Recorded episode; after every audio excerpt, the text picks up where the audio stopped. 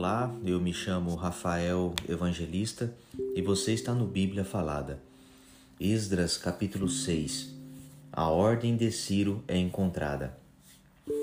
Então, o rei Dário mandou que dessem uma busca nos arquivos reais da Babilônia, onde eram guardados os documentos.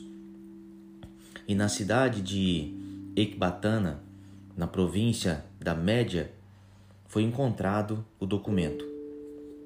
Nele estava escrito o seguinte: No primeiro ano do seu reinado, o rei Ciro deu ordem para que o templo de Jerusalém fosse reconstruído, a fim de ser o lugar onde o povo apresentasse sacrifícios e ofertas a serem completamente queimadas. O templo deverá medir 27 metros de altura por 27 metros de largura e as paredes deverão ser feitas com uma carreira de madeira em cima de cada três carreiras de pedra. Todas as despesas serão pagas pelo governo. Além disso, todos os objetos de prata e de ouro que o rei Nabucodonosor tirou do templo de Jerusalém e trouxe para a Babilônia serão devolvidos, cada um para o seu próprio lugar no templo de Jerusalém a ordem de Dário. Então o rei Dário mandou a seguinte resposta: São estas as ordens do rei Dário para Tatenai, governador da província do Eufrates Oeste, para Setar Bozenai e para os seus companheiros oficiais da província do Eufrates Oeste.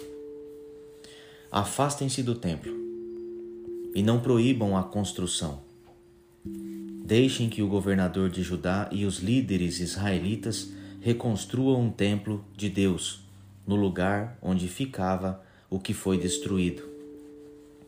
Por meio desta carta, ordeno que vocês os ajudem na construção.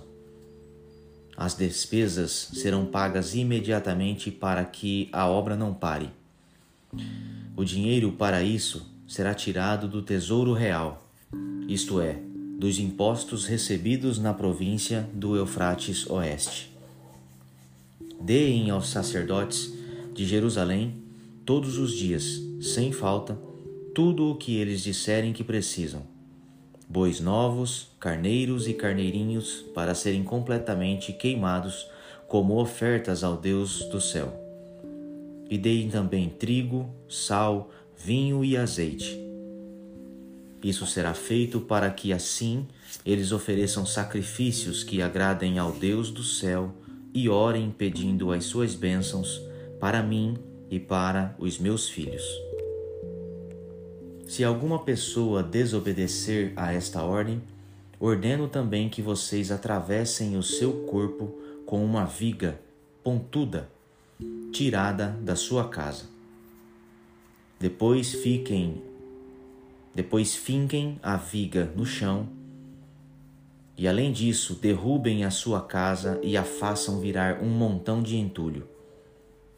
Que Deus, que escolheu Jerusalém como o lugar onde deve ser adorado, acabe com qualquer rei ou nação que desobedecer a esta ordem e tentar destruir o templo de Jerusalém. Eu, Dário, dei esta ordem, que ela seja obedecida em tudo. O templo é terminado e inaugurado. Então o governador Tatenai, Setar Bozenai e os seus companheiros fizeram exatamente o que o rei tinha ordenado. Os líderes israelitas progrediram na construção do templo, animados pelas mensagens do profeta Ageu e do profeta Zacarias filho de Ido. Eles terminaram o templo conforme as ordens do Deus de Israel e de Ciro, Dário e Artaxerxes, reis da Pérsia. Acabaram a construção do templo no dia 3 do mês de Adar, no sexto ano do reinado de Dário.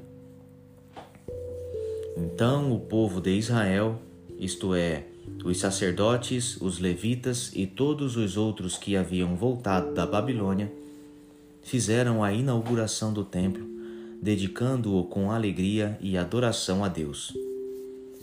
Para essa dedicação, eles ofereceram cem touros, duzentos carneiros e quatrocentos carneirinhos como sacrifício, e doze bodes como oferta para tirar pecados, um bode para cada uma das tribos de Israel. Também fizeram a escala dos sacerdotes e dos levitas para os serviços do templo de Jerusalém, de acordo com as instruções escritas no livro de Moisés. A Páscoa. O povo que havia voltado do cativeiro na Babilônia comemorou a festa da Páscoa no dia 14 do primeiro mês. Todos os sacerdotes e levitas tinham se purificado e estavam puros eles mataram os animais para os sacrifícios da Páscoa em favor de todas as pessoas que haviam voltado em favor dos seus colegas sacerdotes e também em favor de si mesmos. Todos os israelitas que haviam voltado da Babilônia comeram da carne dos sacrifícios. E todos aqueles que haviam abandonado os costumes pagãos dos povos da terra de Canaã e tinham passado a adorar o Senhor, o Deus de Israel, também comeram. Durante sete dias, eles comemoraram alegremente a festa dos pães sem fermento.